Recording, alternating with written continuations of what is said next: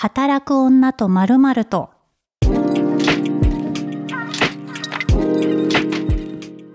こんにちは、ピースの小沢彩です。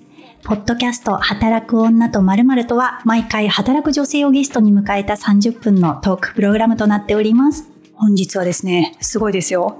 情熱大陸方面から、画家の円谷ほなみさんにゲストに来ていただきました。どうも。よろしくお願いします。はい、円谷さんは、えっと、銭湯の図解とか、まあ、あの、小杉湯、高円寺の小杉湯のね、あの、お仕事から、銭湯にはまり、図解するようになり、今画家として独立されてるんですけど、その過程で、なんと、情熱大陸に 出演された過去があるということでね。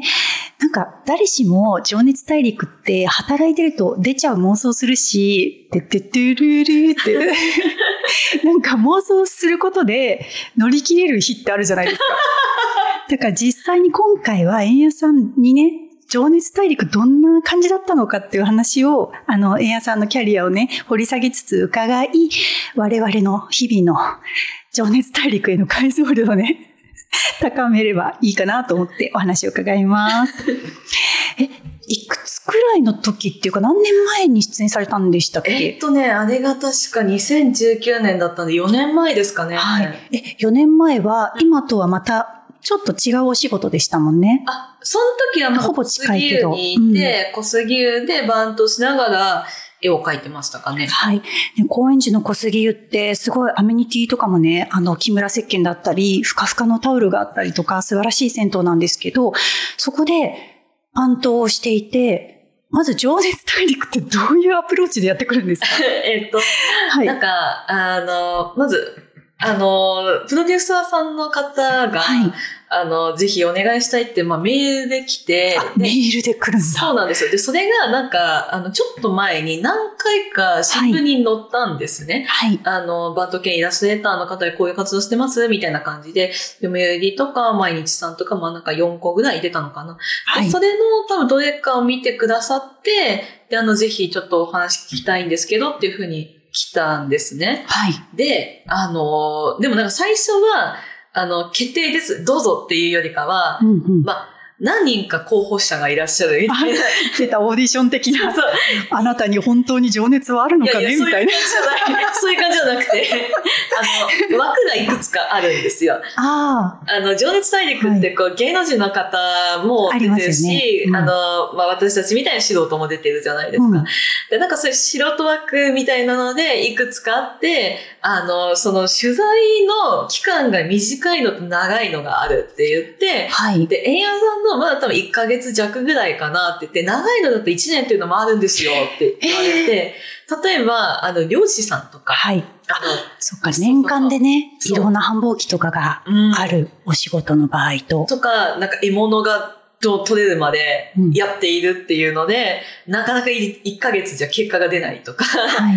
でそういう、あの、長い人と短い人で、私がそのな短い人のうちだったんですけれども、その他の方との調整でどこの枠になるかわかんないから、ちょっとまだこの先いつにスタートっていうのわかんないんですけれども、ひとまずっていう感じで最初来た。へえ、通に小杉湯で、当時はバンドって、まあね、ざっくりみんな、あの、わかると思うんですけど、こう受付したり、あの、お店に、お店というか、銭湯に来る方との、あの、接客をしたり、お掃除したり、いろんなお仕事がある中で、情熱大陸からいきなりメール来て、ビビりますよね。いや、嘘でしょ。あの、先ほどはお仕事しながら、はい。あの、情熱大陸に自分が出たって妄想されるって言ってたじゃないですか。します、します。なんか私はその2019年って本当になんかまだバンドになって1年弱とか2年とかだったから、妄想する隙間がなく来たので、え、夢みたいになって。そうですよね。そう。え、なんかよく、こう、セブンルールね、もう残念ながら終わっちゃったけど、うんセブンルールに出たら、私絶対このルール入れるみたいなのって、私すごい、例えばハロプロの歌詞を毎日縦書き写経するとかね。毎日ハロプロを聞くとか、全大体全部ハロープロジェクトなんですけど、情熱大陸でそもそも密着されるわけじゃないですか。ずっとお仕事中に、その銭湯、小杉湯さんで普通のお仕事してる時に、ずっとカメラがついてくるんですか？いや、そうなんですよ。でもそれが、もうなんか最初に綿密な打ち合わせをするんですね。へえ。あの、まずなんか私の下調べをすごくしてくださっていて、うん今まで出たインタビューとか全部読んではい。いるんですよ。で、そのうちのこういう話を聞きたい、こういうの聞きたいっていうことを伺って、あ、じゃあ私、これだったらこのタイミングいいんじゃないですかとか、例えばイベントがある日とか、ここに取材来ると面白いですよとかいう話をして、あ、じゃあ僕こことこことここ来ますみたいな感じで、はい。あの、その取材スタートした時はめっちゃ来るんですよ。はい。でもだんだんこうフェードアウトする。えーでもすごいな。それがキュッとね、あれだけの尺にまとまって、しかもちゃんとその人のお仕事の、あの美学だったり、コアな部分を抽出してやってくださるわけじゃないですか。はい。でも、そもそも、あの、そもそも論ですよ。小杉湯の番頭にどうしてなることになったのかっていうのを、ちょっとリスナーさんに説明していただいてもよろしいですか？そこすっかり抜け落ちた。そうそうそう。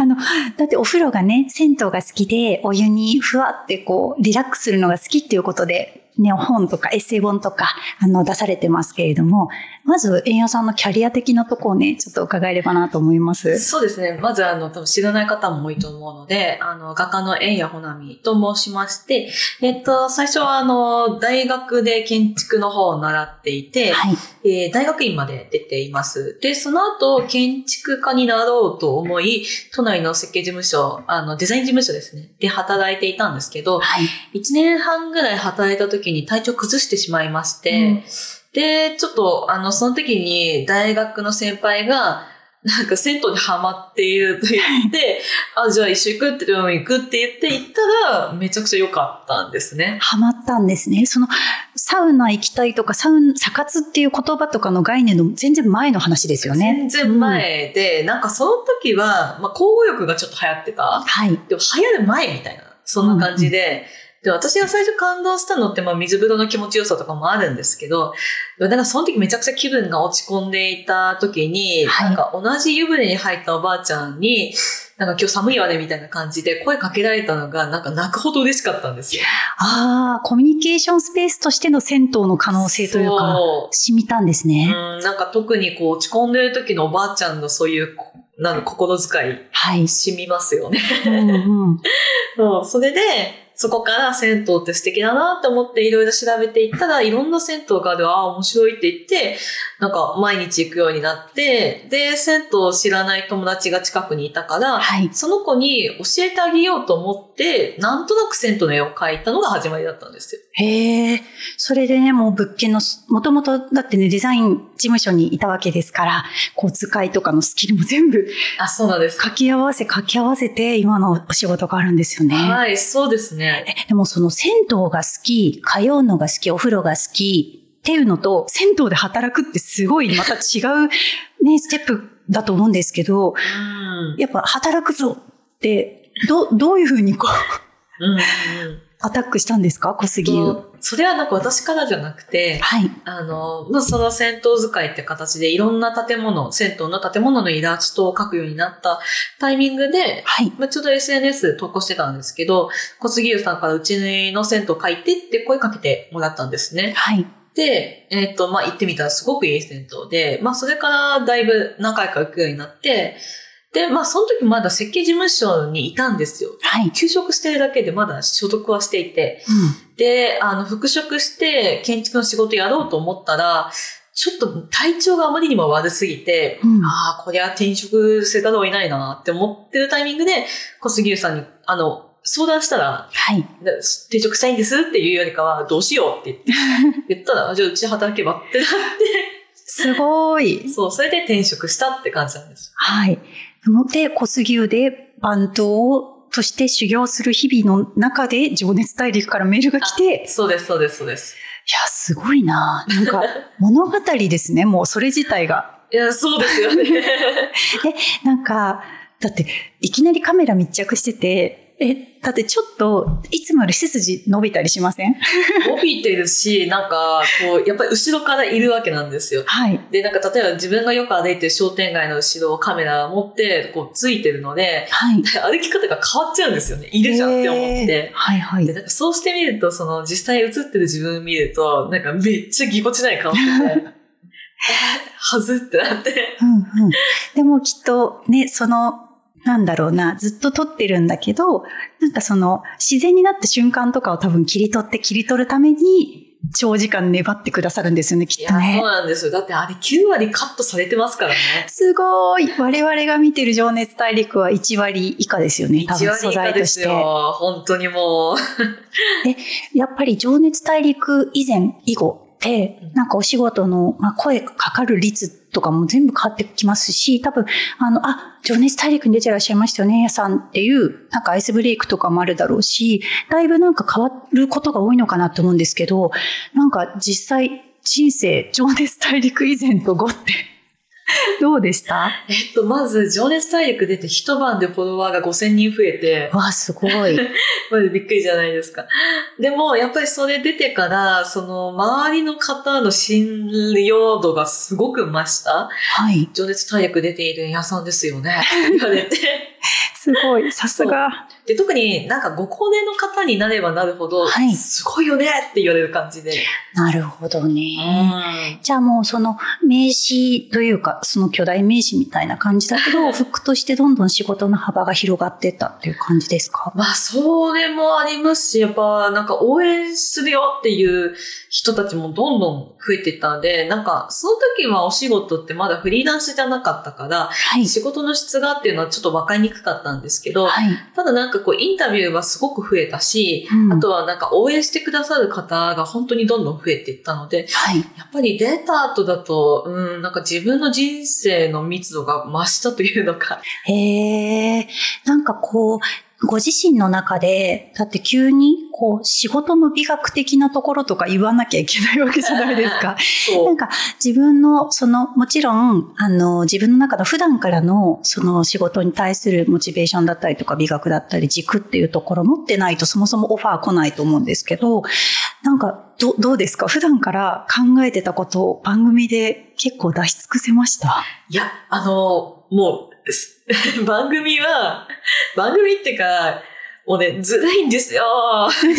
ディレクターさんがずるいんですよ。何ですか？で私がそういう美学を持って言おうとしても、そういうところじゃない、はい。本音みたいなところを取ろうと、ずるいんですよ。そっか、じゃあ、上っ面で、こう、上、上っ面じゃないですけど、ちょっとよ、およそ行きの顔してないところを。そうそうそう。で、逆に最初にそのよそ行きのところを言わせといて、はい抜けた瞬間をはいって取ってくるから、通用しないんですよ、そういうの。なるほど。じゃあなんか常に情熱大陸仕様というか、ナチュラル情熱大陸みたいな状況にならないといけないですね。もうね。面白い。で結構なんか無茶ぶりが私は多くて、はいはい。あの、例えば、部屋さん、お風呂上がりって撮ってもいいですか？って言って、女性にとってお風呂上がりって一番嫌じゃないですか。あ、すっぴんだしねす。っぴんだし。はい。で、それで、なんかやっぱり、湯上がりっぽい、バッチリメイクはダメですよねって言ったら、って言って。なるほど。そう、それで、じゃあしょうがないからいいよって言って、で、撮ってもらって、はいって言って、あもうじゃあ使うよねって言って、オンエア見たら、使ってないじゃんってなっ そっか。て、そう思ってたのと違う編集。そうそうそう。そうですよね。だでもなんか自分の仕事と人生を編集、しかも他人、第三者に編集されるってすごいことだと思うんですけど、実際にそのスタッフさんとかもしっかり円屋さんとは何者なのかっていうのを本気で向き合ってくれたものからね、抽出してくれるわけじゃないですか。うん、そうですね、そうですね。なんか情熱大陸に出て、意外な自分との出会いみたいなのってありました？意外な自分か。あ、でもなんか、そうですね、世間的に見た自分ってこうなんだなって思うというか、ややっぱりなんかこう自分が感じる自分とはまた違った顔なので、はい。それは見てて面白かったところかな。うん、でもなんかね、やっぱそのドキュメンタリーですけれども、はいやっぱりこの、まあ、あの、情熱大陸の方々がなんか多分こうやって、なんだろう、こうし、気象転結みたいに、あの、まあ、一つで持っていきたいので、まあ、本当の自分の人生って気象転結ってあるわけないじゃないですか。はい。でそこをなんか、あの、編集して使っているので、まあ、あれが本当の私かって言われたら違う部分もあるし、私の本当のところだっていうところもあるしっていうので、なんかいろんな気持ちが ありますね。へえ。まあそうですよね。なんかね、これ、人の、なんかその私もインタビュアーとして、結構この働く女と〇〇とに関しては、もうほとんど編集せずに、こう、オープニングとこうエンディングつけて、こう話伺ってるんですけど、普段のテキストのインタビューとか、動画のインタビューとかって結構やっぱ、その情熱大陸みたいに1ヶ月とかはないですけど、やっぱその1時間とか1時間半とかお話伺う中の本当に一部だったりとかするので、さてどこを編集しようみたいな。素材、これだけ逆にいいお話をいっぱい聞けたからこそ、全部盛り込んじゃうとちょっと難しいし、どうしよう、どこを切り取ろうっていうのすごい考えるんですけど、なんか実際にね、映像でこう、うん。あれ実際の尺って30分とか30分でですすよね。で、CM 入るからもうちょっと短いね。22分ぐらいとか。はい。いやー、すごいなーうんなんかこう、英雄さんにね、今回ゲストに来ていただいたのは、私、あの、多分ね、小杉湯で一度ご挨拶させていただいてるんですけど、あの、パパママ銭湯っていうイベントのね、お手伝い、うんあの、お子さんがいる方が、えっと、気軽に銭湯に来れるよっていう日を小杉湯さんが作ってくださって、今他の銭湯さんでもやってるんですけど、その時に、あの、お手伝いをし一回した時に、あの、小杉湯にいらっしゃって確かご挨拶させていただいたんですけど、なんか、フットワーク軽いですよね。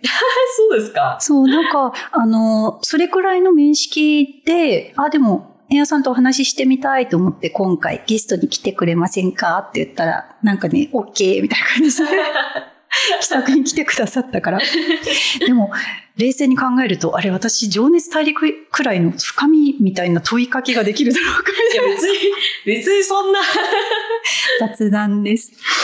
ねでも本当にこう普段のその仕事についてあんまりこう自分はこういう意識でやってるってなんかあんまり言語化する機会ってないじゃないですか。そうですね。特に我々みたいに一人でね、フリーランスとか個人事業として自営業でやってると自分の頭の中だけで完結するじゃないですか。うん情熱大陸にもし万が一出るならこれをやっておけってことってありますか？え、いや、ない。なぜかというと、どれだけ準備をしても剥がされるので、剥がされるんだ。やっぱそうですよね。ですね。だそうです。ね、誰しもさ、こう、すごくこう、行き詰まった時にあの、バイオリンのてってってれれをさ、流すと思うけど、そういうの、小手先のじゃね、通用しないらしいです。情熱大陸は。え、今、また、あの、新しくね、こう、イラストレーター、画家さんとして、また独立されて、ちょっとお仕事の内容だいぶ変わったじゃないですか。そうですね。今はどんな感じで、全部一人でアシスタントさんつけてないんですよね。そうです。一人でやってますね。はい。なんか、働き方ってどう変わりましたか？今は、あの、基本的には、えっと、建物のオーナーさんとか、はい。まあ、企業さんが、あの、まあ、私の建物なり、なんか、まあ、もしくは、あの、イベントスペースだったりとか、それを絵に起こしてほしいっていうご依頼をいただいて、でも実際に調査に行って、はいまあ、実測したり、そあの、実際に目で測、メジャーで全部測るんですけど、あ、もう完全に縮尺しあそうですそうはい。そうです、そうです。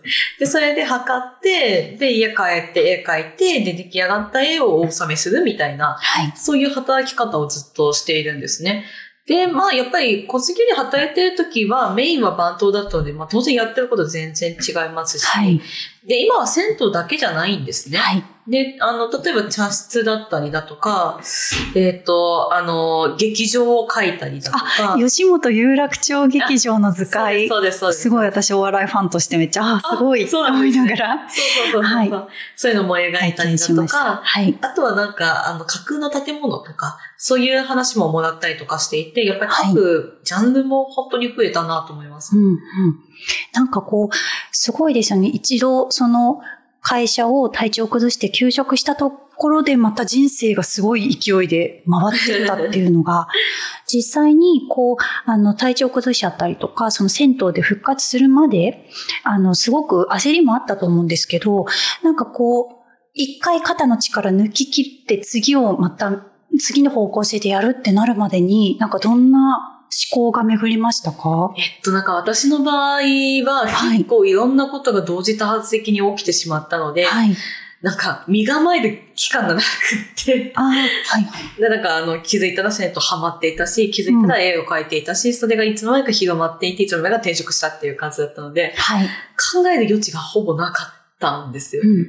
だから、なんか、本当にその給食の疲れが完璧に取れてたかっていうとちょっと疑問で、なんか、あの、転職したての頃にはやっぱり結構周りの人に、やんちゃんっていつも顔色悪いねって言われてたんですよね。あら。そうそうそう。だから、ちょっとあの時は正直無理してたかなと思う。はい。でも、無理したおかげで、やっぱり、それなりに開いたので、あれは良い無理だったんじゃないかなと思います。ああ、すごい。そういうふうに考えて、今振り返ると、まあ、あの時はあの時でっていう感じだったんですね。そうですね。うん。いや、でもすごい、こう、最初に足を踏み入れた銭湯が、なんかふわって切り開いてくれたけど、また、なんかそういう人生の転機になる出会いとかって、なんかすごい貴重だと思うんですけど、このファンから一個また抜けて図解しようとか、また銭湯との関わり、その海外のそのサウナ行ったりとか、方が変わったのって、なんかどん、どのタイミングだったんですか？どのタイミング？うん。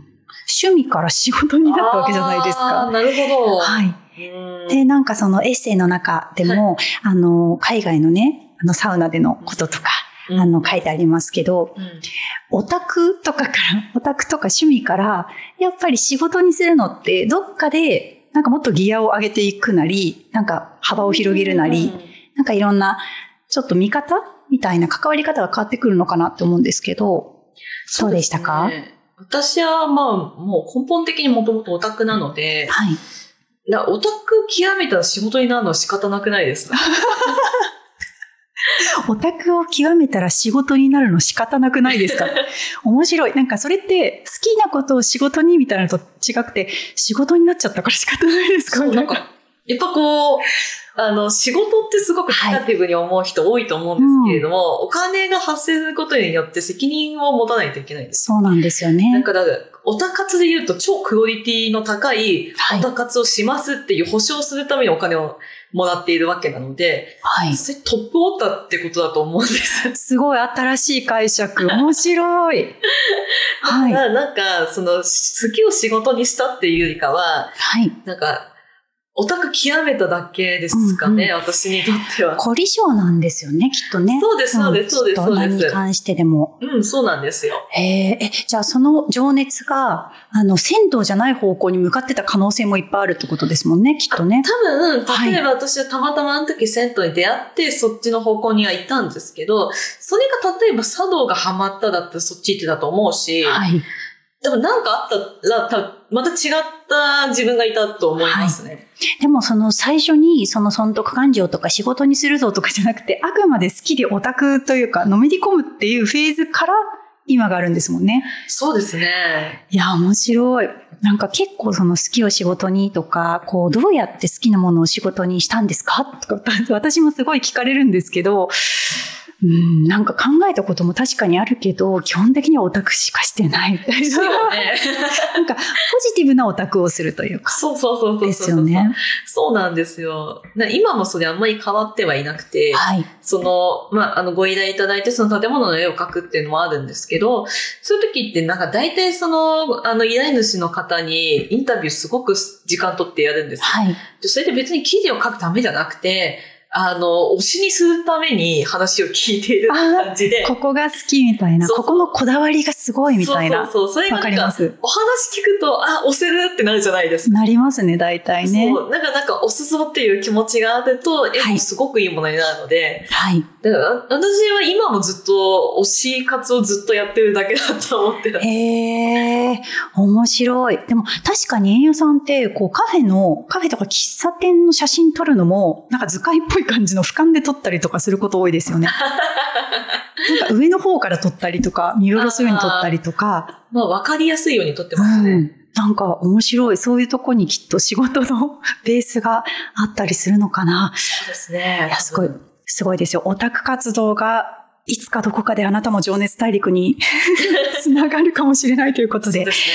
はい。円谷さんにはね、来週もいろいろお話を伺おうと思います。まず1本目、今週のゲストは円谷ほなみさんでした。はい、ありがとうございます。